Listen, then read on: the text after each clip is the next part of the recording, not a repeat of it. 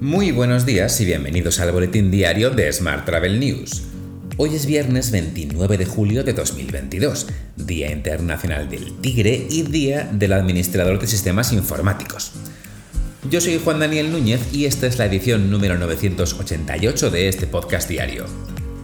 Hoy comentamos los nuevos datos de empleo turístico y el fin de la huelga en EasyJet ya sabes que puedes suscribirte a este podcast en iTunes, Spotify o iBox, pedirle a Siri o Alexa que reproduzca nuestro último programa y que también puedes escucharnos cada día en radioviajera.com. ¡Comenzamos!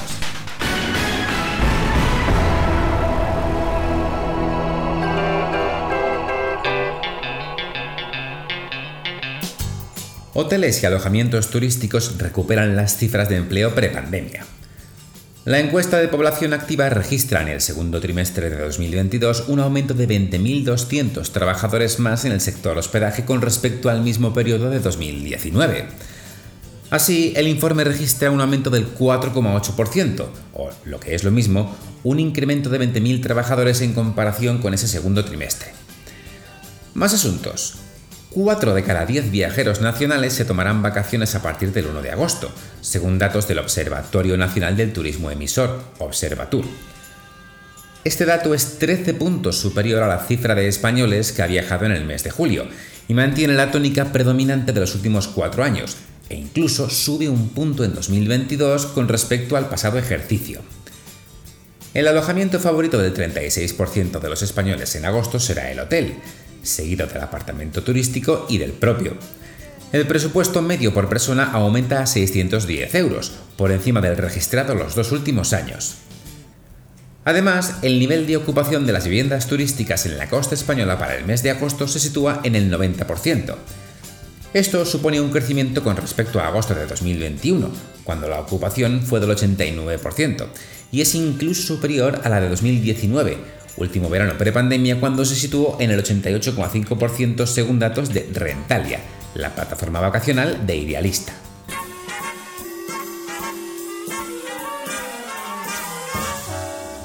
Hablamos ahora de transporte. El sindicato Uso ha anunciado un acuerdo con EasyJet por una subida del salario base del 22% en tres años. Por tanto, se desconvocan las tres últimas jornadas de huelga, que empezaban hoy y que duraban hasta el domingo. En concreto, se aplicará un incremento del salario base del 4% con carácter retroactivo desde marzo de este año, del 13% para 2023 y del 5% para 2024. En total, esta subida del salario base para los tripulantes de la aerolínea low cost será del 22%. Cambiamos de asunto. IAG ha realizado un pedido de 37 aviones de la familia A320 Neo se entregarán entre 2025 y 2028 y sustituirán a las aeronaves de la familia A320 CEO en la flota de corto radio. Mientras, Air Europa y Viva Air, aerolínea colombiana de ultra low cost, han suscrito un acuerdo interlínea.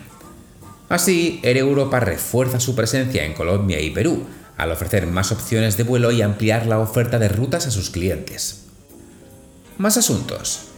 Renfe ha aprobado una inversión total de 234 millones de euros para licitar una nueva plataforma omnicanal de venta de billetes que mejore la escalabilidad y ofrezca nuevas funcionalidades en todos los canales.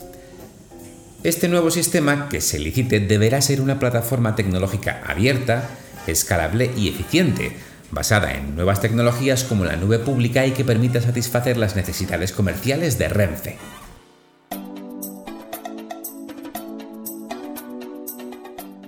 Vamos con la información sobre destinos.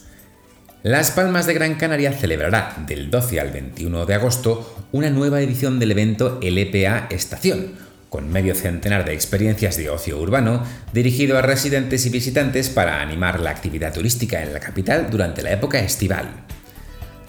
Mientras, el ICTE ha certificado con la marca S de sostenibilidad turística a los primeros centros de ocio de España, esto garantiza la implantación, el cumplimiento y la acreditación de los Objetivos de Desarrollo Sostenible correspondientes de la Agenda 2030 de la ONU. Los centros pertenecen al grupo Parques Reunidos en las comunidades de Madrid, Cataluña, Andalucía, la región de Murcia y la comunidad valenciana.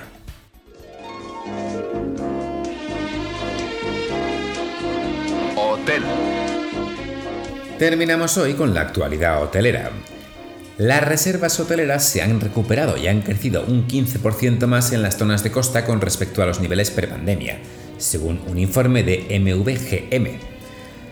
El estudio apunta que en abril se superaron por primera vez los niveles de ocupación de 2019, cifras que siguieron subiendo en el mes de mayo alcanzando un nuevo máximo del 63%, tres puntos porcentuales por encima del mismo mes en la época prepandemia. En relación con las reservas, los datos muestran que la mayoría de los viajes se, reservan actualmente entre 0 y 7 días antes del viaje. Esto significa que las tasas de ocupación hotelera registradas actualmente para los meses de verano podrían aumentar significativamente. Más asuntos. Paradores salda el inicio del verano con cifras récord en habitaciones ocupadas e ingresos. Durante el periodo acumulado de junio y julio, Paradores ha vendido más de 273.000 habitaciones, en tanto los ingresos totales rondarán los 64 millones de euros. Ambas son cifras récord para periodos comparables. Cambiamos de asunto. Grupo Iberostar ha presentado sus principales avances en el cuidado del entorno y de las personas. Iberostar ha ofrecido este año más de 180.000 horas de formación y 442 acciones formativas para todos sus empleados en los 100 hoteles y 16 países en los que opera en la actualidad.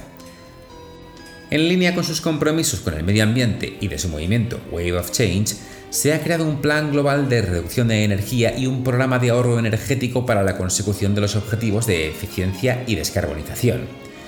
Al mismo tiempo, se potencia el uso de energía proveniente de fuentes renovables.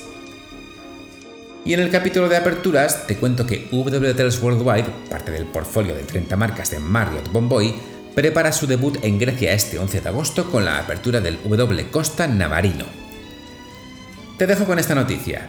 Muchas gracias por seguir este podcast y por dejarnos tus valoraciones y comentarios en Spotify, iVoox o Apple Podcast. Recuerda que puedes suscribirte a nuestra newsletter diaria entrando en smarttravel.news, en la sección Suscríbete. También puedes recibir un mensaje con este podcast y los titulares del día directamente en tu WhatsApp. Para ello solo tienes que añadir el número 646-572-336 con el prefijo más 34 a tu lista de contactos y después enviarnos un WhatsApp con la palabra alta. Y eso es todo por hoy. Muy feliz fin de semana y hasta el lunes.